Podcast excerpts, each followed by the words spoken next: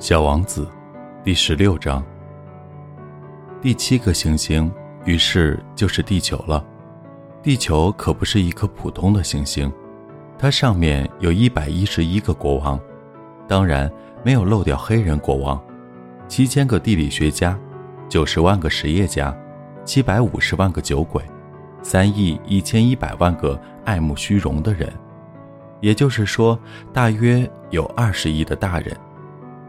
为了使他们对地球的大小有一个概念，我想要告诉你们，在发明电之前，在六个大洲上，为了点路灯，需要维持一支为数为四十六万两千五百一十一人的真正大军。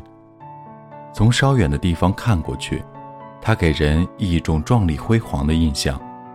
这支军队的行动就像歌剧院的芭蕾舞动作一样，那么有条不紊。首先出现的是新西兰和澳大利亚的点灯人，点着了灯，随后他们就去睡觉了。于是就轮到了中国和西伯利亚的点灯人走上舞台，随后他们也藏到幕布后面去了。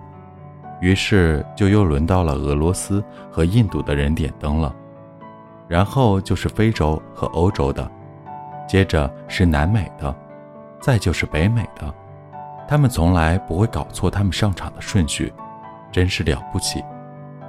北极只有一盏路灯，南极也只有一盏，唯独北极的点灯人和他南极的同行，过着闲逸、懒散的生活。他们每年只工作两次。这里是给失眠讲故事，愿这里的故事能温暖你的耳朵，给你一段美梦。